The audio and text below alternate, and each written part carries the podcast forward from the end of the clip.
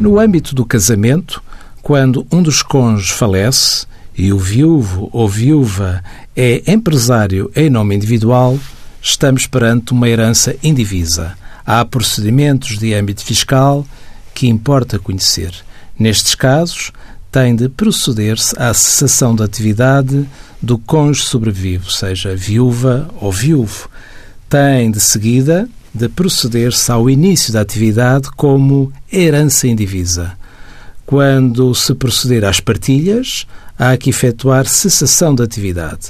Se a viúva ou viúvo quiserem continuar com a atividade após efetuadas as partilhas, terá de proceder ao reinício da atividade da categoria B do IRS.